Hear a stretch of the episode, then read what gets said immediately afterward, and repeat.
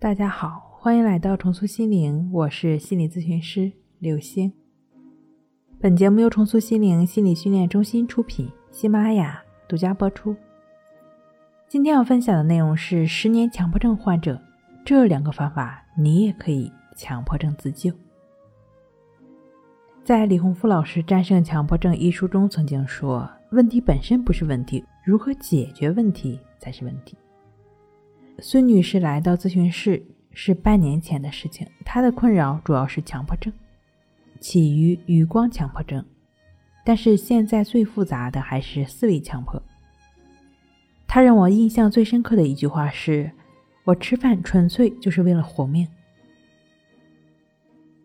孙女士曾经断断续续服药多年，余光强迫从十八九岁跟自己暗恋的男生对视之后。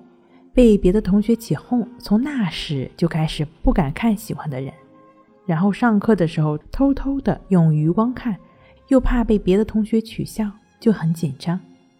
后来连走在路上都会用余光，眼珠转的不自然，别人发现之后，身体走路姿势都很奇怪，眼神就更加不自然，更加难受，心里更加恐惧。直到前来咨询。孙女士已经年近三十，余光问题在十年间时轻时重。结婚生子之后的她，觉得自己早已放下了懵懂的心结，余光好像也慢慢淡了，重心呢也被拉到孩子身上。但“关心则乱”这四个字放在强迫症身上一点儿都不为过。餐桌上一把水果刀，刀尖指向孩子，她生怕伤害到孩子。现在发展到任何带尖的东西，笔呀、桌子啊，他都担心。糟糕的是，余光也开始泛滥。他觉得做什么都没有意义，总觉得时间就是累赘，眼睛很干，浑身疼。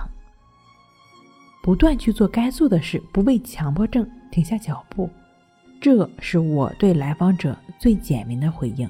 我想，我不说，强迫症的你也应该猜到了。孙女士问了我什么？他说：“老师，强迫的时候我该做什么呢？就是上面那句话，积极思维，少想多做。”李洪福老师在《战胜强迫症》一书中曾经说：“敏感、多疑、多虑，追求完美、贪求厌恶，正是强迫症的心理特质。强迫症状的出现，正是源于内心条件反射下错误思想所引发的负面情绪。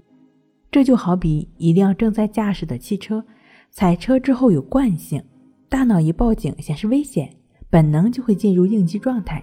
显然，这是在错误思想下去导致的。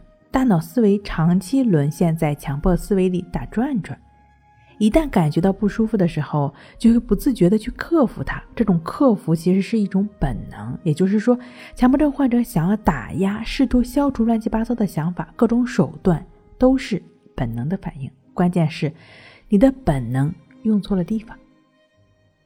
哈佛大学一项研究表明，我们将近百分之四十七的时间都迷失在各种思维中，这是心理相对健康的人。但对于强迫症患者来说，几乎不少于百分之六十。亲爱的朋友，快看你在经历着什么？你被本能支配着，又怎么能不混乱呢？重点是，本能只是表象，根源还在于总是会纠结。胡乱报警的心。第一个积极思维模式的调整，你不妨在思维田野中建立思维防火墙，继而培育积极的种子。当你觉察到自己又开始胡思乱想时，清醒的认识当下，并在心中反复默念：无论我出现任何恐惧、不安的想法和感受，我都只是不管它。不对它展开理性思考，就只是保持平等心就行了。我相信自然法则自会为我处理好一切。二，少想多做。对于强迫症患者来说，想的越多，错的越多，错的越多，痛苦越多。你需要把自己调整到相对正常，就是说，那大约百分之四十的思维时间上去。很简单，就去做，行动起来。当身体行动起来，心神也就会被调动起来。正所谓积善行，思利他。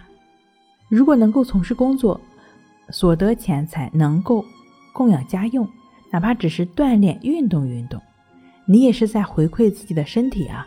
记得，你不是生病了，只是缺乏积极健康的思维方式。无论如何，都不能让眼前的生活过得凌乱落魄。帮助你逐渐做到顺其自然的抑制法，意识如此的练习，来斩断强迫思维，阻断强迫行为。通过意识如此的练习，帮助自己逐渐做到为所当为。抑制法的具体练习方式呢，可以参见一下《战胜强迫症》一书，或者参见喜马拉雅上的二十一天战胜强迫症的课程。好了，今天跟您分享到这儿，那我们下期再见。